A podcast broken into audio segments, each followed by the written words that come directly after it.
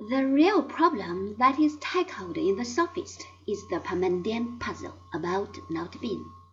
In Parmenides, this was of course mainly a matter concerning the physical world. In his followers it spread into logic as well, and it is this problem that we find here examined. Before turning to this, the central question of the dialogue, we may add a few comments on the method of division especially since it is the classificatory procedure that was used in the Academy. The work of Aristotle on the classification of animals belongs to his academic period. The method provides us with detailed definitions of terms, starting with the genus and dividing it into two at each step by giving sets of alternative differences. A preliminary example is given in the Sophist to explain the procedure. The term to be defined is angling.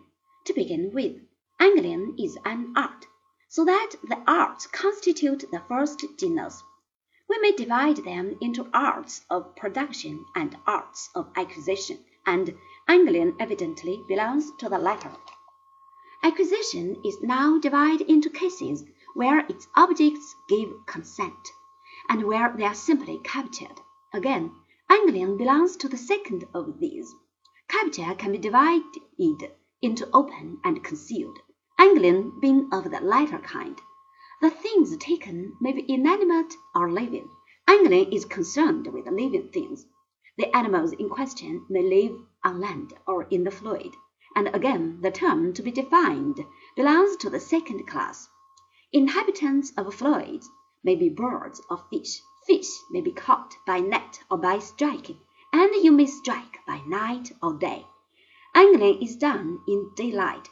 We may strike from above or below, and angling is of the latter kind. Retracing our steps and collecting all the differences, we define angling as the art of acquiring by concealed capture animals that live in water catching by day and striking from below. The example is not to be taken too seriously.